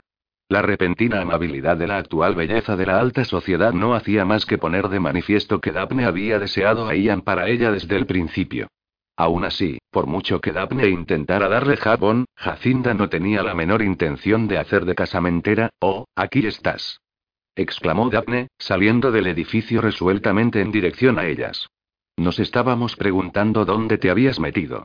La alta y esbelta pelirroja iba ataviada con un vestido verde claro de satén y gasa con grandes rosas rosadas bordadas alrededor del dobladillo y mangas cortas abombadas. Dios mío, no te encontrarás mal, ¿verdad? Preguntó atentamente, al tiempo que se acercaba a ella. No, solo necesitaba un poco de aire, dijo Jacinda con una estudiada sonrisa de sociedad. Bien, entonces volvamos dentro. Te estás perdiendo la fiesta. Además, Daphne le dedicó una sonrisa tímida. ¿A qué no sabes quién ha venido? Lord Griffith. Acaba de llegar acompañando a tu cuñada, Lady Alice. Vamos a saludarlo. Y lanzando una risita, Daphne la cogió del brazo, sin esperar una respuesta. ¿A dónde vas, querida? preguntó Lord Drummond, divertido, observando cómo las chicas tiraban de ella alborotadas. No lo sé, gritó ella. Se la devolveremos dentro de poco, milord. Contestó Elena. Tras dejar su copa de vino en la balaustrada, Jacinda dejó que sus nuevas amigas la acompañaran alegremente al interior. Daphne la condujo por el concurrido salón de baile, mientras Elena y Amelia las seguían un paso por detrás. Después de haberse acostumbrado a la relajante oscuridad del jardín, se veía obligada a parpadear ante las luces brillantes de los candelabros que colgaban del techo enyesado con multitud de adornos. Cada uno de ellos tenía dos docenas de velas blancas cuya luz se veía reflejada por los enormes espejos con marco dorado que había en las paredes. En el baile había una increíble multitud, pues la hospitalidad del duque de Devonshire era conocida. Las chicas tuvieron que dar un rodeo para llegar al lugar donde Lord Griffith se encontraba charlando con Alice, Robert y Bell. Mientras atravesaban el salón donde se había servido un refrigerio y se habían colocado las mesas de whist, encontraron a Alex sentado ante uno de los tapetes verdes para jugar a cartas, con las muletas apoyadas contra su silla. Jugaba contra tres viudas dominantes por la discreta cantidad de un chelín el punto, y estaba desplumándolas mientras las seducía con descaro. Como él también era uno de los favoritos de las jóvenes, tuvieron que detenerse a saludarlo. Alec dedicó una sonrisa picara a Jacinda, mientras contestaba las preguntas de las chicas sobre su pobre tobillo lastimado quitándole importancia. Eres un sinvergüenza, le comunicó a su hermano preferido con una mirada penetrante. Litsi rondaba alrededor de él como una gallina clueca. Su bonita figura estaba cubierta con un recatado vestido, de satén verde mar con encaje de color marfil, pero a pesar de lo hermoso que era su conjunto, ella siempre se las arreglaba para pasar desapercibida. Lo prefería así. En ese momento, Litsie, que casi nunca perdía los estribos, parecía a punto de blandir una de las muletas de Alec con intención de darle a las chicas, que se lo estaban comiendo con los ojos. Al ver a Jacinda, se separó de su lado con cara de exasperación y rodeó la mesa de cartas en dirección a ella, dejando que Alec coqueteara con las jóvenes. Jacinda sonrió cuando su desventurada amiga se juntó con ella. Litsie le ofreció un sorbo de su limonada sin pronunciar palabra, pero ella declinó el ofrecimiento. A continuación las dos miraron a Alec. Menudo granuja está hecho, comentó Jacinda, divertida. Lo sé, dijo Litsie suspirando, pero es imposible enfadarse con él. Movió la cabeza frunciendo el ceño con gesto de preocupación. Espero que termine de jugar antes de que entren los hombres y apuesten cantidades más altas, pero me temo que solo está calentando. No será tan tonto. Por el amor de Dios, Robert le advirtió que si volvía a apostar lo desheredaría, ¿no? Litsie la miró nerviosa. ¿Qué pasa? preguntó Jacinda. Litsie bajó la voz, angustiada. Robert lo ha desheredado, Has, en parte. Ocurrió cuando tú estabas en el campo. Alec me lo confesó hace varias noches. Robert le dijo que no volverá a darle más dinero para gastos hasta que Alec demuestre que puede dejar de jugar durante un mes. Me temo que Alec volvió a perder una gran cantidad en blocks. Tuvieron una terrible pelea. Comprendo perfectamente a Robert. Alguien debe hacer algo con ese pobre granuja, pero, oh, no sé. No soporto verlo infeliz. Querida, alecará lo que tenga que hacer, dijo Jacinda con delicadeza. Tú no tienes la responsabilidad de salvarlo. Lo sé. Pero no quiero que se meta en líos, dijo Litsi en voz baja, mirando al canalla con consternación. Ni yo. Ni yo, señorita fugitiva, replicó Litsie, y a continuación miró a las demás chicas con el ceño fruncido. ¿Puedes llevarte a esas frívolas tontorronas de aquí, por favor? Jacinda asintió con la cabeza riendo entre dientes. Litsie se apresuró a volver junto a Alec mientras ella y las demás chicas seguían recorriendo la estancia para llegar al otro lado del salón de baile. Se abrieron paso entre la multitud cada vez más numerosa de invitados aristocráticos hasta que llegaron al lugar donde se encontraba reunida la familia de Jacinda. Haciendo gala de todo su encanto, Daphne y las demás chicas dedicaron una reverencia a sus excelencias de Auxcliffe y a Alice, y felicitaron profusamente a ambas damas por sus vestidos antes de apiñarse en torno a Lord Griffith con impaciencia. Ian parecía bastante sorprendido por las joviales atenciones que le concedía aquel trío de jóvenes debutantes. Robert miró a su amigo, divertido, mientras Belle y Alice besaban a Jacinda en la mejilla. Alice, la esposa de Lucien, era una mujer menuda con aspecto de duendecilla, unos intensos ojos azules y el cabello rubio rojizo. Lucía un vestido de satén de color melocotón claro que la favorecía mucho dado su cutis blanco. Belle, la actual duquesa de Auxcliffe, considerada una de las mujeres más hermosas de la alta sociedad, llevaba un vestido de seda rosa suave con las mangas largas de crepe transparente. Era una verdadera diosa sosegada, elegante y serena con el pelo del color del trigo y unos ojos azul aciano, que contrastaban perfectamente con el cabello moreno y la intensidad de los ojos oscuros de Robert, situado junto a ella e imponente con su ropa negra. ¿Te lo estás pasando bien, Jacinda? Le preguntó Alice. Mucho. ¿Dónde está el bobo de tu marido esta noche? Está dedicándose a las labores del campo en Somerset, dijo Alice con una sonrisa. Vaya por Dios. Ella todavía no había visto Cour, pero sabía que Lucien había heredado de su verdadero padre aquella extensa mansión de la época de Jacobo I, aunque se encontraba en un estado de considerable deterioro. Es vuestra primera cosecha desde que estáis allí, ¿verdad? Debería serlo, pero el administrador que ha contratado a Lucien parece incapaz de llevarla a cabo de forma adecuada. Los arrendatarios se quejan de que no hay suficientes trabajadores. No sé qué es lo que ha salido mal. Lucien no quería ir, pero yo le dije que si ese hombre echa a perder el trabajo, pondrá toda la cosecha en peligro. Así que ha ido a intentar solucionarlo antes de que empiece la siega de heno. Seguro que dentro de poco lo tendrá todo bajo control. ¿Tú crees? preguntó Alice riéndose. Ojalá tuviera tanta confianza como tú, querida. Lucien no es precisamente un hombre al que le guste el trabajo del campo. De no haber sido por los niños, yo misma habría ido a ocuparme del asunto, pero añadió con altivez, supongo que él tendrá que aprender alguna vez. Jacinda se rió de su tono gracioso y se mostró de acuerdo. Por suerte, Ian, amablemente, me acompañó esta noche en ausencia de mi marido, prosiguió Alice, volviéndose con cariño hacia el marqués, que parecía un tanto desconcertado con las coquetas atenciones de Daphne y su círculo de amigas. Oh, es un hombre como ya no quedan, asintió Bel en actitud comprensiva, dedicando una inequívoca indirecta a Jacinda. Y sabes una cosa. Alice le lanzó una picara mirada de reojo. Tiene unas pantorrillas muy bien formadas. ¿No te parece? En mi opinión no lleva relleno, asintió Bel. Oh, qué pareja de tercas estáis hechas. Las reprendió Jacinda en un susurro, mientras sus cuñadas se reían de ella. No me casaré con él. Señaló con la cabeza a Alice. Tú antes eras muy remilgada y formal. ¿Qué le ha ocurrido, señora? Tu hermano declaró Alice.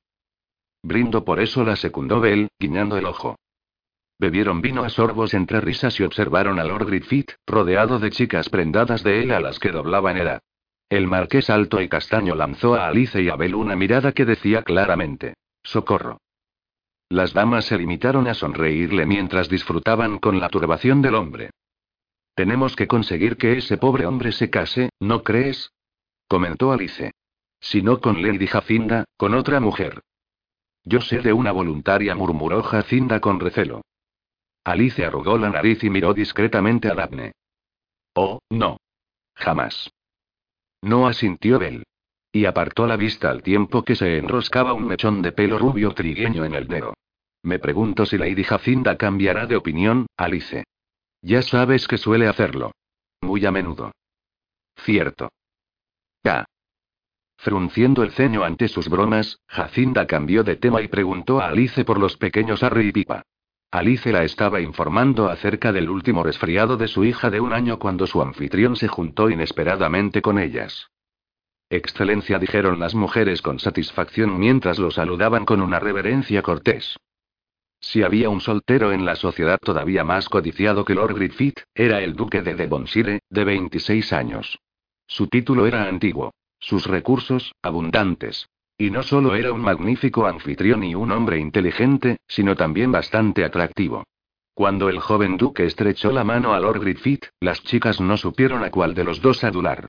Jacinda esperaba que alguien tuviera sales aromáticas, pues temía que Amelia iba a necesitarlas. Devonshire, me alegro de verle, dijo Robert, dando un paso adelante para estrechar a su vez la mano al duque. Gracias por la invitación. Es un placer. Espero que lo estén pasando bien, contestó su anfitrión, a modo de saludo. Mucho. Es un baile precioso, dijo Bell cordialmente. Lo será cuando ustedes nos hayan honrado con sus bailes. Las mujeres rieron al oír su simpática réplica. Me estaba preguntando si todos han tenido ya el placer de conocer al recién llegado.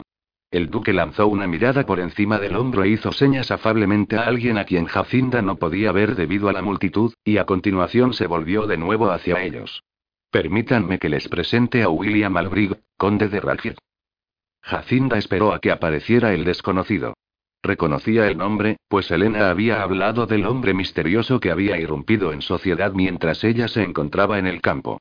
Por lo visto, Lord Rackford era el hijo perdido desde hacía mucho tiempo del marqués de Truro y St. Austin. Era rico, atractivo y sumamente cotizado. Las chicas le habían comentado entre risitas que resultaba un poco raro, en un sentido peligroso del término. A ellas les recordaba a un tigre enjaulado. Su familia lo creía muerto desde que había desaparecido siendo un muchacho, pero ahora que había aparecido en Londres sano y salvo, el testarudo joven se negaba a decirle una palabra sobre dónde había estado o qué había hecho durante todo aquel tiempo. En vista de su silencio, naturalmente habían empezado a circular algunas teorías entre la alta sociedad que había adoptado un nombre falso y se había hecho a la mar, o que había ido a la guerra a luchar contra Napoleón, o que había estado corriendo aventuras en las provincias fronterizas de la India. Según las chicas, cualquiera de aquellas posibilidades explicaría sus toscos modales, pero ¿acaso no era horrible que atormentase a la sociedad con la curiosidad? Jacinda pensaba para sus adentros que aquella era una forma de decir que el pasado del joven no era asunto de nadie, pero lo único que sabía con certeza sobre los Rackford era que tenía a las mujeres encandiladas y a los dandis más altivos muertos de envidia. No estaba segura de querer conocer a aquel individuo, pues parecía sinónimo de problemas. Entonces el joven salió de entre el gentío en dirección al grupo, y el mundo de Jacinda se detuvo. No podía ser. El estómago le dio un vuelco, como la primera vez que había saltado una valla de un metro ochenta de alto a lomos de su pura sangre. El salón de baile daba vueltas a su alrededor formando un conjunto borroso y lleno de color, y parecía incapaz de respirar. ¿Lord Radford? Era Billy Blade. O bien era él o su mente le estaba jugando una mala pasada. En un estado de absoluta conmoción, observó cómo él saludaba a cada miembro de su familia y sintió como si la más leve ráfaga de aire pudiera derribarla. Lo identificó al instante, aunque apenas era reconocible con el pelo rubio cortado al rape y alisado hacia atrás, que dejaba a la vista la magnífica estructura ósea de su rostro bien definido. Desde la perfección almidonada de su corbata a sus lustrosos zapatos negros de etiqueta, parecía un perfecto caballero, pero la inesperada imagen que acudió a la cabeza de Jacinda fue su piel bronceada adornada con aquellos tatuajes paganos. Cuando su mirada de asombro se desplazó hacia el clavel rojo de su ojal como el que llevaba aquel día lejano en Knight House, salió súbitamente de su aturdimiento. Dios mío, he atraído a un criminal a la sociedad. De repente notó que su corsé holgado le apretaba mucho. Miró a su alrededor, con el corazón desbocado, preguntándose si alguien tendría sales aromáticas. Mientras intentaba pensar con pánico en lo que iba a hacer, Blade estrechó la mano a Lord Griffith, al tiempo que lo evaluaba con una mirada perspicaz. Tuvo el deseo de huir antes de hacer frente a las presentaciones, pero ya era demasiado tarde. Y esta dijo el duque de Devonshire, dirigiendo su atención hacia ella, es la hermosa Lady Jacinda. Alto y fornido, hermoso y viril como un dios, el elegante extraño se giró, la miró maliciosamente a los ojos y le dedicó una reverencia cortés. Milady. La caricia íntima que significó aquella simple palabra hizo que se estremeciera. Su aspecto había cambiado, pero el timbre grave de su voz era el mismo, así como sus hipnóticos ojos. Salvajes y profundos. Bajo sus pestañas de color tostado, aquella mirada emitía destellos de tonos claros y verde mar bordeados de calcedonia. Jacinda se quedó sin voz, pero mientras le sostenía la mirada, todo un mundo lleno de significado me dio entre ellos. No quería ni imaginar lo que él estaba haciendo allí. Apenas podía oír por encima del ruido de los frenéticos latidos de su corazón. Aunque había sido presentada en media docena de cortes europeas, en ese momento no tenía ni idea de cómo responder. Cuando él la tocó, alzando con delicadeza la mano de Jacinda para depositar un beso en sus nudillos, ella tuvo que hacer esfuerzos para no desmayarse. Su rostro no reflejaba nada en absoluto, pero su mirada atrevida y rebelde captó la de Jacinda y brilló en ella un atisbo de humor y de advertencia ante el peligro que les aguardaba a ambos si alguien se enteraba de que ya se conocían. Le dio en los dedos un firme y sutil apretón. Milady, ¿me concede el honor de bailar conmigo? Embargada por una tumultuosa inquietud teñida de aturdimiento, de los labios de Jacinda brotó una vaga incoherencia.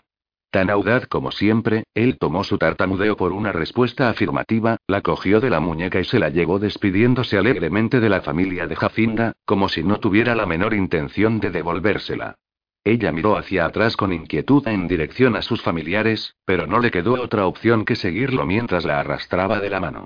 Él avanzaba con resolución entre la multitud un paso por delante de ella, desprendiendo el mismo halo intenso de liderazgo que ella recordaba del suburbio.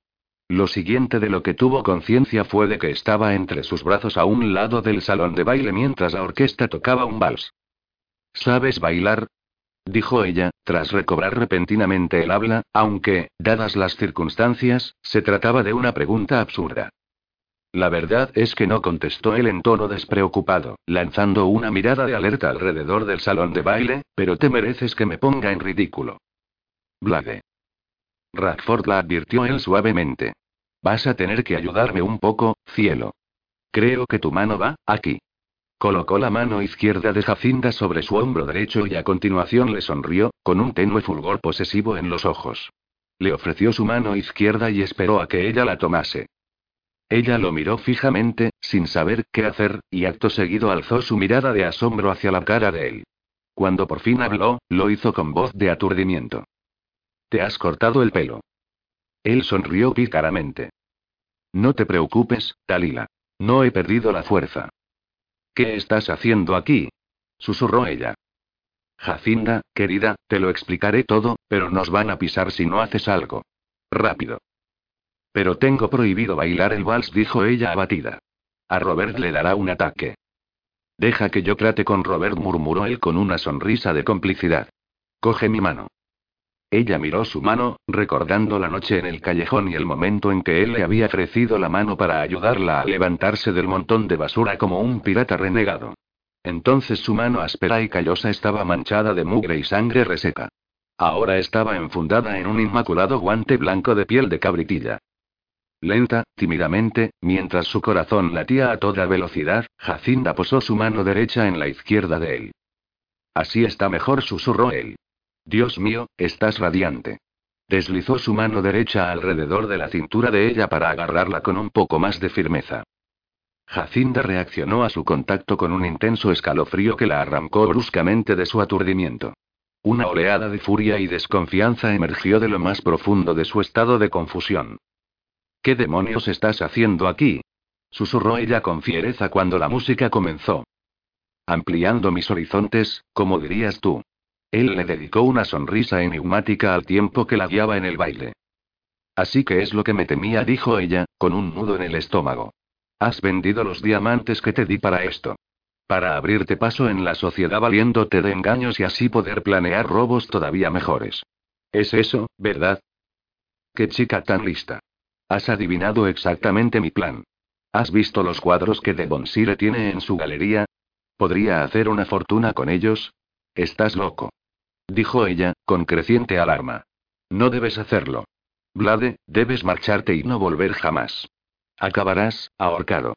Créeme, no funcionará. ¿Por qué? No irás a delatarme, ¿verdad? Después de todo la sujetó un poco más fuerte, yo también podría contar ciertas cosas sobre ti. No he olvidado lo cariñosa que estuviste entre mis brazos, murmuró él, y bajó la cabeza hasta casi rozar la punta de la nariz con la suya. Ella percibió el olor a jabón de su piel y la agradable fragancia de su loción de afeitado. Tú y yo todavía no hemos acabado. Tengo que enseñarte muchas más cosas placenteras. No menciones esa noche. Logró decir ella. La sonrisa lobuna de él se hizo más amplia y lució el brillo de sus dientes blancos. ¿Por qué no? Te lo pasaste bien.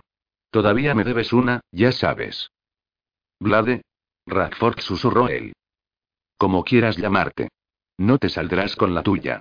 Es muy cruel por tu parte hacer creer a Lord y Lady Truro que eres el hijo que perdieron hace mucho tiempo. Jacinda, corazón, soy su hijo. Estaba bromeando. Ella escudriñó su cara, confundida. Tenía una expresión tan absolutamente sincera y seria que la desconcertó. Pero, ¿cómo?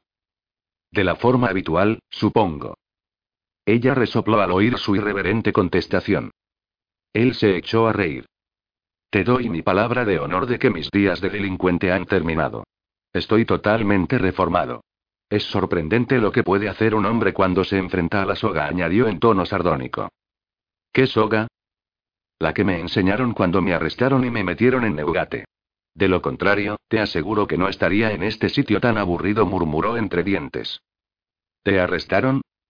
Él asintió con la cabeza muy serio. Odell nos tendió una trampa. Amenazó a Eddie para que le dijera dónde planeábamos dar el siguiente golpe. Luego simplemente le dijo a la policía dónde tenían que esperarnos. Una bonita forma de deshacerse de los halcones de fuego. Pero te aseguro que los chacales volverán a vérselas conmigo. A Jacinda le daba vueltas la cabeza, pero lo examinó mientras giraban por la pista de baile al ritmo de la música. Le daba la impresión de que él la estaba captando, pero no podía soportar seguir escuchando aquel cuento chino. Espero que Odell no hiciera daño al niño, dijo con recelo. Lo asustó un poco, pero ya conoces al Randa. Podía haber sido peor. Lo he mandado a un internado en el campo como su benefactor anónimo. Con un poco de suerte, se convertirá en alguien de provecho. ¿Y Mate y los demás? preguntó ella con escepticismo. Los trasladaron a Australia. Por eso estoy aquí. Todos íbamos a ser ahorcados hasta que yo dije quién era. ¿Quién pretendes ser? Esto no va a funcionar, y desde luego yo no pienso ayudarte en esta locura, si eso es lo que andas buscando. Si alguien descubre a qué estás jugando, te meterás en un buen lío. Jacinda, estoy diciendo la verdad. Procura entenderlo, dijo él más suavemente, observando su mirada de perplejidad. Por eso no podía decirte mi verdadero nombre aquella noche en el suburbio. Lo he mantenido en secreto todos estos años. Ninguno de mis hombres conocía mi origen noble. No me habrían aceptado. ¿No recuerdas que te dije que había escapado de casa cuando era niño? Sí, pero, no puedes hablar en serio. Aquel padre monstruoso al que le gustaba ponerte el ojo morado era el marqués de Truro y St. ¿A El mismo. No te creo. Es cierto. Desde que mi hermano mayor Perky murió el invierno pasado, me convertí en el heredero.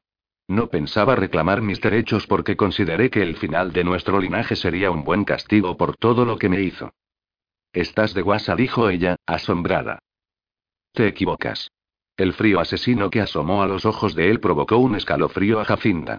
Parecía demasiado auténtico para ser falso, pero ella no podía hacer otra cosa que mover la cabeza con gesto de incredulidad, aturdida por sus declaraciones y los interminables giros del baile.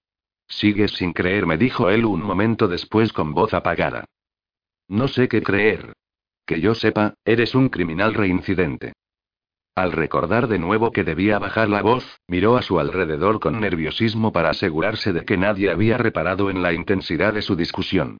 Él miró con desconfianza por encima de la cabeza de Jacinda, escudriñando a la multitud. Si de veras pensabas eso, ¿por qué me dejaste tu collar de diamantes? Ella se ruborizó a su pesar. La pregunta debería ser, ¿por qué no vendiste el maldito collar en lugar de volver a robar? Si tu gente realmente estaba necesitada, lo único que tenías que hacer era venderlo. Él puso los ojos en blanco. No podía. ¿Por qué no? ¿Ninguno de tus infames cómplices lo habría comprado? No. No acepto caridad, Jacinda. Pensaba devolverte el collar. Por eso fui ahí de Park a verte. Espero que te acuerdes de aquel día, añadió en tono ácido. Por supuesto. El recordatorio del desaire que le había dedicado sirvió para sofocar el ritmo acelerado de su corazón, e hizo que acudiera de nuevo a su cabeza el intento de escapar a Francia para reunirse con los amigos de su madre que él había frustrado. Bueno, pues si de verdad esto es cierto y no empeñaste mi collar para financiar tu farsa, entonces podrás devolvérmelo tan pronto como te sea posible. Él frunció los labios y apartó la vista mostrándose terco como una muía. No puedo. Ajá. Tuve que deshacerme de él en casa de los Taylor. Jacinda, estoy diciendo la verdad. Protestó él al ver que ella se burlaba. Está en un jarrón del dormitorio del dueño. Conseguí esconderlo allí durante la refriega. Veinte agentes de Bow Street nos cazaron por sorpresa en plena faena. ¿Quieres decir que Daphne Taylor tiene mi collar de diamantes? Él se limitó a mirarla. Blade. Rafiel. Jacinda, cuando nos atraparon estábamos robando en casa de los Taylor. Lo hice por ti, después de lo que me dijiste. ¿No te complace? Esto es absurdo. Y pensar que por un momento he estado a punto de creerte.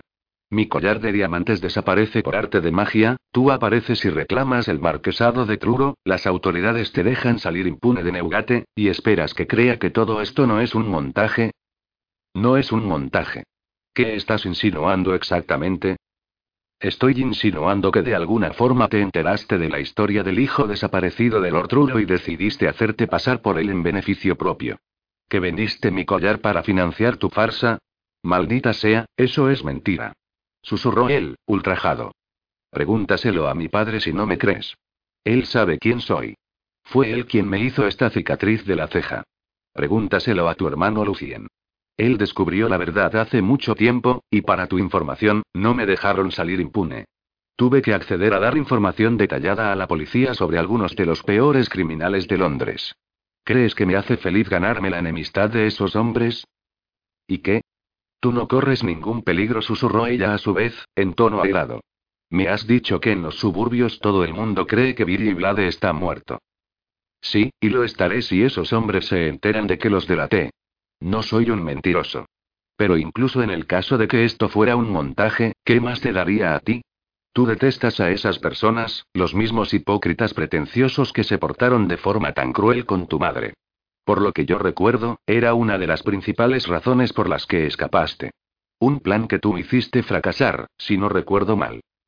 Así que, ¿sigues negándote a reconocer que lo hice por tu bien? No era una decisión que tuvieras que tomar tú. Me correspondía a mí. Él apretó la mandíbula, intentando controlarse. A continuación movió la cabeza en actitud paciente y decidida. Jacinda, Jacinda, mi picaruela rebelde. ¿No te das cuenta? La atrajo más hacia sí, y su aliento cálido movió los rizos que ella tenía junto a la oreja. Ahora podemos estar juntos, murmuró. Después del susto de la muerte de Perky, mi padre insiste en que me case inmediatamente para proteger el linaje de la familia, que se encuentra en peligro. Me he enterado de que te libraste de tu compromiso con Lord Griffith, y te felicito por seguir mi consejo. Dios, qué tipo tan soso y aburrido. Él no podría domarte. Bueno, ¿qué dices? Tú y yo somos las dos únicas personas que hay aquí capaces de calar a todos esos idiotas pretenciosos. Además, si unimos fuerzas, tendremos la seguridad de que nuestros secretos permanecen a salvo. Así que eso es lo que está buscando. Jacinda se retiró y alzó la vista para mirarlo a los ojos, asombrada y más furiosa a cada segundo que pasaba. ¿Nuestros secretos? Mi pasado en los suburbios. Tú, peligrosa debilidad, mi querida criatura débil. Él sonrió con picardía. Jacinda se quedó boquiabierta. Resultaba evidente que su arresto y su estancia en la cárcel no habían hecho mella en su arrogancia. ¿De verdad me estás pidiendo que me case contigo? ¿Así, sin más? Él se encogió de hombros, haciendo gala de una presuntuosa confianza. Sí, así, sin más. ¿Por qué? preguntó ella. Para poder vigilarme de cerca, para asegurarte de que no te desenmascaro. Alzó la voz de la ira. Para poder controlarme, como mis hermanos. ¿Es eso lo que quieres? Oye, Jacinda, espera un momento. No, espere usted, señor. Lo miró negando con la cabeza. Las cosas han cambiado por aquí. Para tu información, después de que me llevaras a rastras con mi familia, encontré a otra persona. Capítulo 9 Al ver la forma en que el rostro de él se ensombrecía y los músculos de su hombro se tensaban bajo su mano, Jacinda pensó que iba a estallar. Pero él no perdió el paso. El momento de peligro pasó. Con un brillo calculador en los ojos, Blade forzó una tensa sonrisa y a continuación se encogió levemente de hombros. Bueno, sea como sea, ambos sabemos que es a mí a quien realmente deseas. Ella abrió los ojos como platos ante la arrogancia de aquel hombre. Eres increíble. Mientras se reía en voz baja, él se inclinó sobre su oreja y la hizo girar suavemente sobre la pista de baile. En absoluto, Milady. Casándote conmigo tendrías ciertas ventajas. A Jacinda le entraron escalofríos al notar su cálido aliento. Si te preocupa seguir los pasos de tu madre, puedes estar tranquila. Yo te satisfaré de tal modo que jamás se te pasará por la cabeza descarriarte. Uf. Lanzando un grito ahogado, ella se soltó de sus brazos en un extremo de la pista de baile y salió corriendo hacia la terraza por las contraventanas, furiosa y ruborizada por su lasciva promesa. Sus mejillas ardían al recordar el voluptuoso episodio que sus palabras habían evocado, aquella noche en la habitación de él. Qué horrible, qué odioso era. Tenía que escapar de él antes de que alguien notase su exaltada reacción ante aquel sinvergüenza. Tenía que recuperar la compostura. Radford, o Blade, o como se llamase, salió al exterior varios pasos por detrás de ella. Jacinda. Vete. Tú no eres un caballero. Él se rió.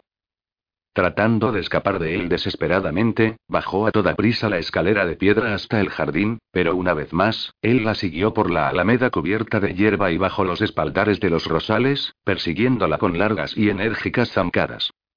Jacinda. Maldita sea, no me des largas después de haberte ofrecido mi persona y mi título en bandeja de plata. Olvídate de tu ridículo encaprichamiento. Los dos sabemos que me perteneces. Antes prefiero morir.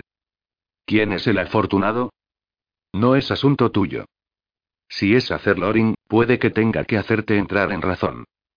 No lo es, replicó Jacinda, corriendo delante de él. Vete. ¿Quién es, entonces? Nadie que tú conozcas. De repente, el sendero que ella había estado siguiendo llegó a un callejón sin salida y se vio delante de una pequeña fuente situada en una cuidada zona circular del jardín, cuyas paredes estaban formadas por arbustos de boja altos y curvados. Cuando llegó allí, sin saber hacia dónde girar, con el corazón desbocado, los fuertes brazos de él le rodearon la cintura por detrás. Antes de que ella pudiera gritar, él la hizo girar y reclamó su boca con una ardiente urgencia, envolviéndola con sus brazos. Basta protestó ella, pero al abrir la boca no hizo más que invitarlo a que la besara más profundamente. Cuando él le rodeó la cintura con más fuerza con el brazo izquierdo y con la mano derecha la cogió de la nuca de forma sensual y posesiva, Jacinda gimió suavemente. Oh, conocía su sabor, su calor, la seductora dulzura de su boca. Conocía su tacto, su olor. Billy, él la atrajo hacia sí entre sus brazos, pero ella se resistió a aquella fuerza embrujadora y al deseo de rendir su cuerpo. Logró dejar de besarlo. Y notó que los labios de él esbozaban una sonrisa maliciosa contra su boca ante su obstinada resistencia.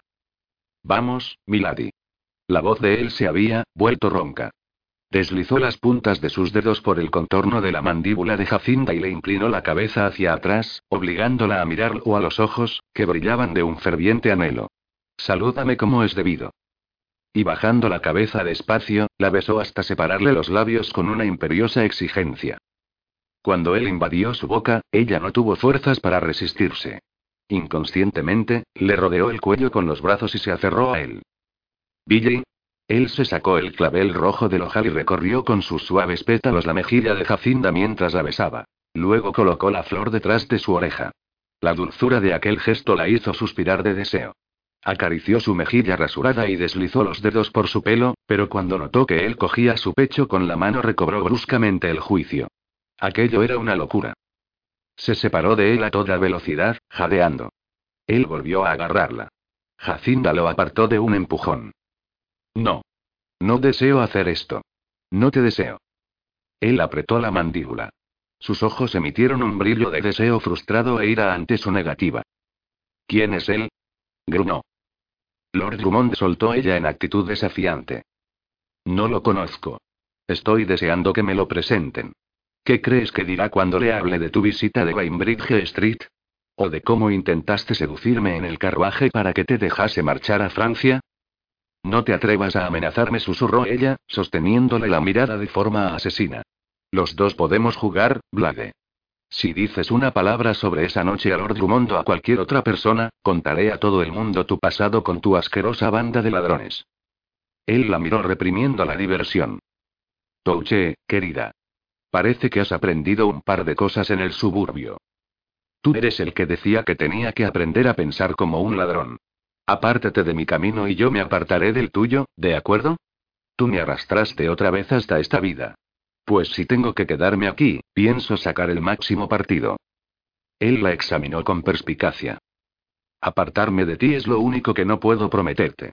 Ella comenzó a girarse con el ceño fruncido, pero él la detuvo agarrándola del brazo. Te deseo, Jacinda le advirtió con suavidad. Te tendré de una forma o de otra. Inténtalo y mis hermanos te cortarán la cabeza. Ahora estás en mi mundo, y si haces que me enfade, Lord Rackford, serás tú quien lo lamente. Y tras pronunciar aquellas palabras, tiró el clavel rojo al suelo y volvió deprisa a la fresca y húmeda oscuridad del jardín para regresar al reluciente salón de baile antes de que alguien la echase en falta. Mientras se maldecía por haberlo echado todo a perder, Rackford se quedó allí, mirando cómo ella se alejaba, sin saber con certeza qué hacer a continuación. Sin embargo, estaba molesto por haber sido rechazado de nuevo por aquella condenada mujer. Observó cómo ella avanzaba con paso vacilante por el sendero iluminado por la luna, balanceando sus rizos dorados y haciendo ondear su falda de gasa alrededor de las piernas. Subió corriendo los escalones bajos que conducían a la terraza y desapareció en el interior del edificio. Él expiró profundamente y se pasó la mano por el pelo, y al recordar que lo habían obligado a cortarse lo frunció el entrecejo. Lord Drummond. Pensó. ¿Quién demonios es ese tipo? Tras tirar de su corbata almidonada con un gruñido, regresó al palacio de Devonshire con paso airado y pisó el clavel rojo al pasar. Se detuvo con cautela en el umbral de las contraventanas. Se sentía otra vez fuera de lugar y frustrado debido a su ignorancia respecto a aquel mundo y todos sus sutiles peligros. Mientras escudriñaba el salón de baile en busca de su presa, su mirada pensativa regresó al lugar donde antes se encontraba la familia de ella. Decidido a echar un vistazo a aquel pretendiente ideal al que ella consideraba digno de su mano, avanzó con recelo entre la multitud hasta que vio al anfitrión de la fiesta hablando con un grupo de invitados. Devonshire le diría quién era el tal Drummond. Se situó al lado del joven duque. Tuvo que soportar otra ronda de presentaciones, y decir que estaba encantado de conocer a todas aquellas mujeres, cargadas de diamantes. Todos le lanzaban la misma mirada especulativa y mencionaban a sus hijas y sobrinas, pero ella había escogido en secreto a su futura novia, tanto si a ella le gustaba como si no. Tras la absurda cháchara de los invitados, llegó aparte a Devonshire con discreción y le formuló la decisiva pregunta. Cuando el duque le dijo lo que quería saber, señalando con la cabeza en dirección al otro lado del salón de baile, donde todavía se hallaba la familia Knig, Radford no dio crédito a lo que veían sus ojos. Está bromeando, dijo, mirando de nuevo a su anfitrión. Devonshire negó con la cabeza, muy serio. ¿Es el mismo Lord Drummond del Ministerio del Interior? preguntó, para asegurarse. Sí le dijo el duque, asintiendo con la cabeza. No se le había pasado por la mente aquel nombre hasta que vio al caballero. No parecía posible. ¿Qué demonios está tramando esa chica? Radford entornó los ojos. Jacinda, la joven radiante a la que había llegado a considerar suya, se agarraba con desespero al brazo de un hombre que debía de tener 70 años como mínimo. Un hombre conocido como uno de los opresores más infames del gobierno de Lord Liverpool. Estaba coqueteando descaradamente con el viejo tirano. Él lo advirtió en su risa alegre, el movimiento de sus pestañas, la elegante inclinación de su cabeza y el meneo del abanico. No podía creer lo que estaba viendo. Se ha vuelto loca, pensó. Ese vejestorio, por encima de mí. Bueno, no sería difícil arrebatársela a aquel viejo. Con su constitución robusta y su mandíbula cuadrada, Lord Drummond no era un anciano de aspecto frágil, pero su piel curtida estaba surcada de arrugas, y su pelo lucía el mismo color gris apagado que su frac. Sus gafas redondas centelleaban a la luz de las velas, como si incluso entonces estuviera tramando una intriga palaciega o una nueva forma de pisotear a los pobres. Cuando Rackford miró con asombro a Jacinda, recordó la apasionada determinación con la que ella habló de sus ansias de ser libre aquella noche en su habitación. Recordó que él le tomó el pelo ante la idea de que se casara con un viejo. Poco a poco comprendió lo que ocurría. Vaya con la astuta señorita. Estás hecha una arpía y una maquinadora, querida la miró asombrado desde el otro lado del salón de baile. Al final has encontrado las llaves de tu jaula. El único marido que no le causaría molestias era un marido muerto. Radford se quedó de piedra. Se habría echado a reír abiertamente de la arriesgada estratagema de la joven, pero de repente se dio cuenta de que aquello significaba que el viejo era un rival más serio de lo que en un principio había pensado. La amenaza no era el propio Drummond, sino lo que podía darle a Jacinda. Libertad. Lo mismo que él le había arrebatado la noche que la entregó de nuevo a su familia. Su leve sonrisa sarcástica se desvaneció mientras intentaba orientarse en medio de aquellas nuevas y confusas circunstancias. Como si hubiera notado su mirada, ella echó un vistazo y lo miró furtivamente por encima de su abanico. Sus miradas coincidieron a través de la multitud. Cuando se vio atrapado por el fuego de aquellos ojos oscuros y sensuales, Radford se quedó sin respiración por un instante. Mientras le dedicaba una sonrisa sardónica a modo de reproche, le hizo una pequeña señal con la cabeza. No funcionará. Me deseas demasiado. Ella agitó la cabeza en señal de altivo desdén y apartó la vista. Un rizo rebelde que caía por su frente dio un brinco, pero sus mejillas se ruborizaron. A continuación su maduro pretendiente se la llevó de allí para que se mezclara con los dignatarios extranjeros que habían empezado a llegar de la boda real. Con una ira cada vez mayor y una incertidumbre creciente, Radford observó a la desigual pareja mientras pudo contener su genio aproximadamente nueve segundos y luego salió decidido del baile como un huracán, sin despedirse de nadie. Ya estaba harto de aquella maldita cortesía. Había llegado el momento de dar caza a los chacales. Al tiempo que se desanudaba la corbata de un tirón, salió del edificio con paso airado en dirección al carrocín nuevo y absurdamente caro que su padre le había comprado. Un lamentable intento, sospechaba, de tranquilizar su conciencia por haberle golpeado en tantas ocasiones. Cuando Radford empezó a conducir el carrocín impetuosamente por las calles, el mozo de cuadra se agarró como si le fuera la vida en ello. El carruaje superaba hasta tal punto en ligereza y rapidez a los carros que él estaba acostumbrado a llevar, que casi lo volcó al doblar a toda velocidad la esquina de Piccadilly con St. James Street. Oyó que el mozo tragaba saliva sonoramente y se dio cuenta de que estaba a punto de desahogar su ira con el pobre caballo. Él no era su padre. Tras refrenar al animal, condujo el resto de trayecto hasta la majestuosa y sombría mansión de Lincoln Sinfields a un paso más razonable, sin dejar de cavilar. Dios, aquella muchacha era una testaruda. Pero, aunque quisiera, no podía permanecer indiferente ante ella. Era una locura desear a una mujer como aquella. Incluso Lucien había dicho que la chica era astuta. Perplejo y furioso, hizo que el caballo se detuviera delante de la casa alta de ladrillo construida 80 años atrás por George Dance el joven. Salió del carrocín de un salto y lo dejó en manos del mozo de cuadra. Mientras el criado se llevaba el llamativo vehículo a los establos por el estrecho pasaje, Radford subió la escalera de la parte delantera, mirando en todo momento por encima del hombro. Detrás de él, la plaza del jardín, que antaño había sido escenario de ejecuciones públicas, se hallaba a oscuras y en silencio. Las otras grandes casas que había alrededor conservaban su antigua respetabilidad como viudas que recordasen sus días de debutantes. Los edificios se mantenían en buen estado, pero el barrio había dejado atrás sus días de gloria. Incluso el hermoso teatro situado cerca de Portugal Street había perdido a su público, y ahora se usaba como almacén de artículos de porcelana. El mundo elegante se había desplazado en dirección al este, hacia Mayfair. De hecho, desde la ventana del piso superior de su casa, casi podía ver el límite de su antiguo territorio. No quería pararse a pensar si existía algún motivo por el que hubiera escogido un territorio tan próximo a la residencia de su padre.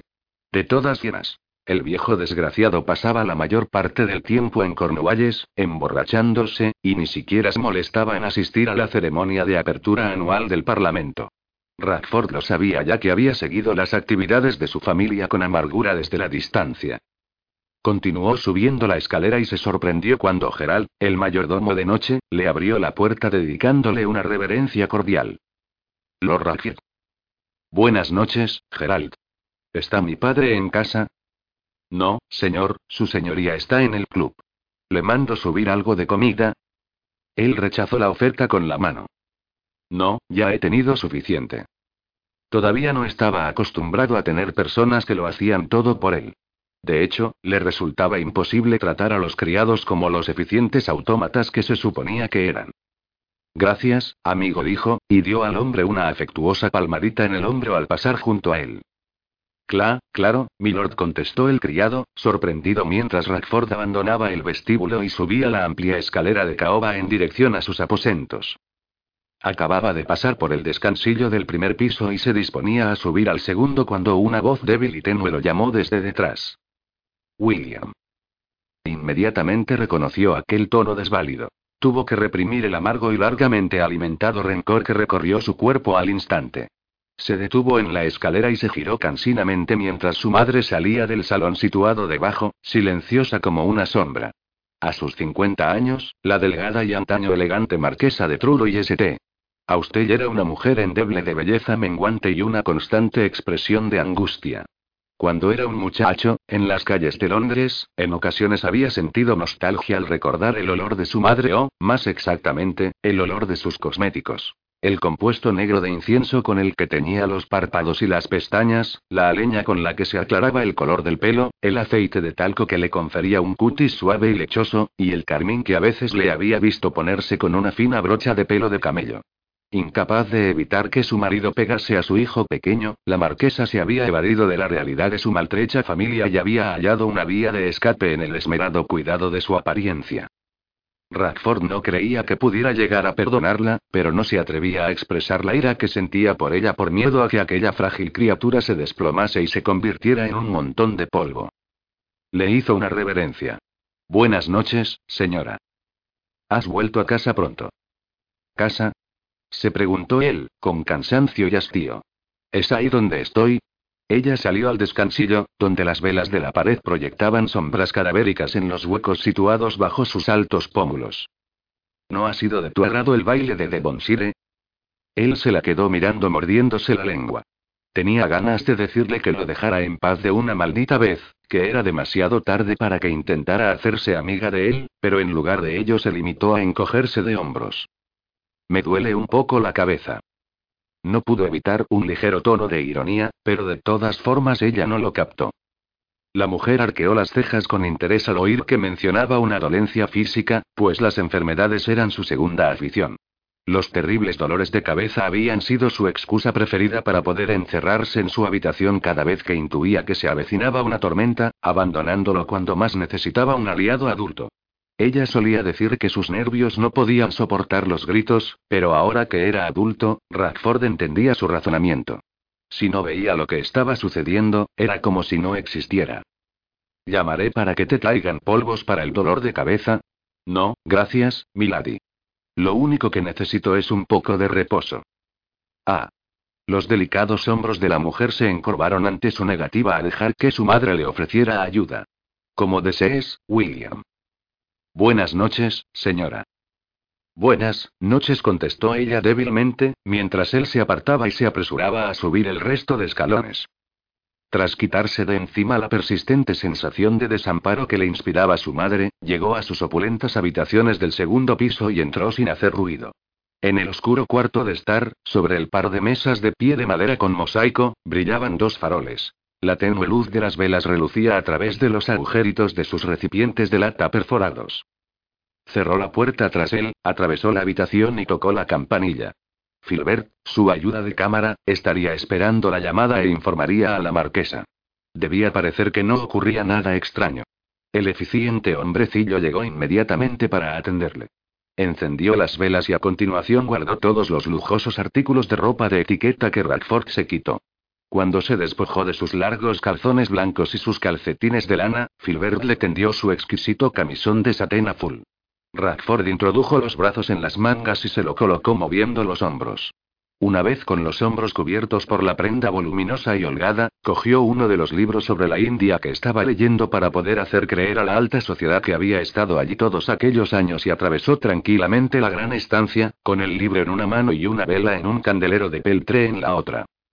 Distraído, pidió un coñac a Filbert, y el criado se lo sirvió inmediatamente. No necesitaré nada más, dijo con tranquilidad. Muy bien, milord. Filbert hizo una reverencia, se retiró hacia la puerta y salió sin hacer ruido. Radford levantó la cabeza y escuchó atentamente, esperando oír las pisadas del sirviente alejándose por el pasillo, pero Filbert permaneció un instante al otro lado de la puerta, escuchando sin duda. Plenamente consciente de que estaba siendo vigilado, Radford se limitó a beber un sorbo de cognac, pasó las páginas del libro y siguió paseándose lentamente de un lado a otro de la habitación. Finalmente, el ayuda de cámara se convenció de que su amo no estaba tramando nada que pudiera ser del interés de su padre. En cuanto el sonido de las pisadas del criado se apagó por el pasillo, Radford cerró el libro, lo dejó rápidamente sobre la mesa y fue a cerrar la puerta con llave. Atravesó el dormitorio caminando a grandes zancadas en dirección al vestidor, con el camisón ondeando detrás de él. Al cabo de un par de minutos, estaba vestido con unos pantalones lisos y unas botas, una camisa sencilla y una chaqueta negra holgada. Se dirigió a hurtadillas hacia la mesa, donde sacó la daga que había escondido en uno de los compartimientos secretos. Se detuvo un momento para apartar la gruesa cortina de terciopelo y escrutó la calle para ver si los policías encargados de vigilarlo estaban de servicio. Comprobó con satisfacción que debía de haberlos perdido en alguna parte de Devonshire House. Su salida repentina del baile había tenido inesperadas ventajas. Probablemente todavía estarían apostados en el exterior de la mansión del duque. Con los ojos entrecerrados y la boca formando una línea adusta, miró el horizonte negro de la ciudad en dirección a Bainbridge Street. Soltó la cortina y apagó la vela con un soplo. Momentos más tarde, salía de la casa por una puerta lateral, escalaba el muro del jardín y saltaba ágilmente al otro lado. Su corazón latió con fuerza al experimentar de nuevo la libertad. Para un hombre acostumbrado a hacer lo que le venía en gana sin dar cuentas a nadie, el último mes había sido un verdadero infierno. Dominado por su padre, espiado por la policía y por su propio ayuda de cámara, expuesto a la constante mirada de la sociedad con su inagotable ansia de habladurías. Mientras reflexionaba que si iba a matar a los chacales, y no a confraternizar con ellos, técnicamente no estaba faltando a su palabra con Sir Anthony, se internó en la oscuridad del callejón y caminó hacia St. Giles.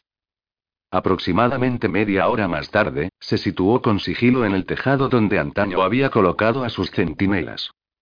Son muchos más que yo, pensó al contar a los quince chacales que merodeaban por la calle y holgazaneaban en el pórtico delantero de la taberna que había sido el antiguo cuartel general de los halcones de fuego.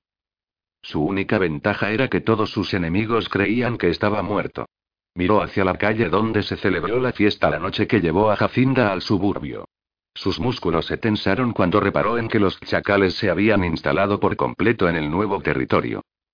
Entornó los ojos con una hostilidad llena de rencor al ver que Odell se pavoneaba por el edificio con un mosquete apoyado en el hombro y una botella de licor balanceándose en la otra mano.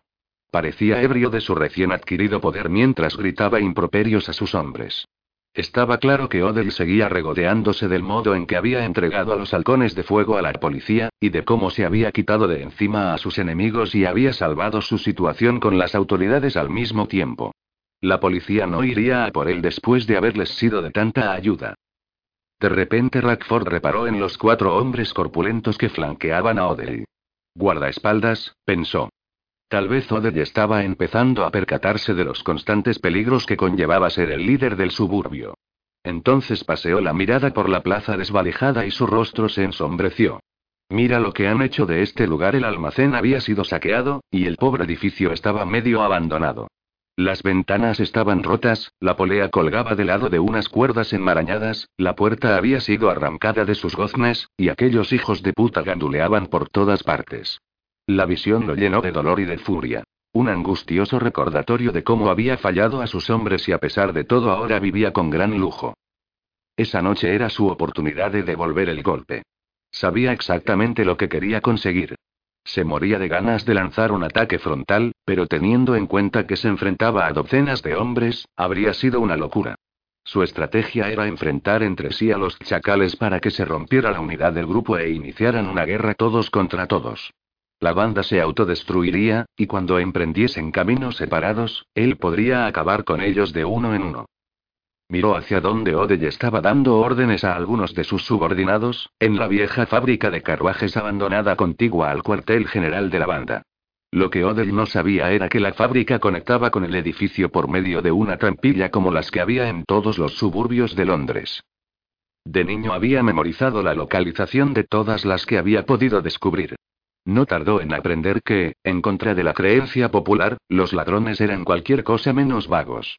A lo largo de generaciones, las clases criminales de Londres habían construido todo un laberinto de túneles claustrofóbicos entre edificios, escaleras escondidas y agujeros abiertos en los muros de ladrillo que resultaban lo bastante grandes para dar cabida a un hombre.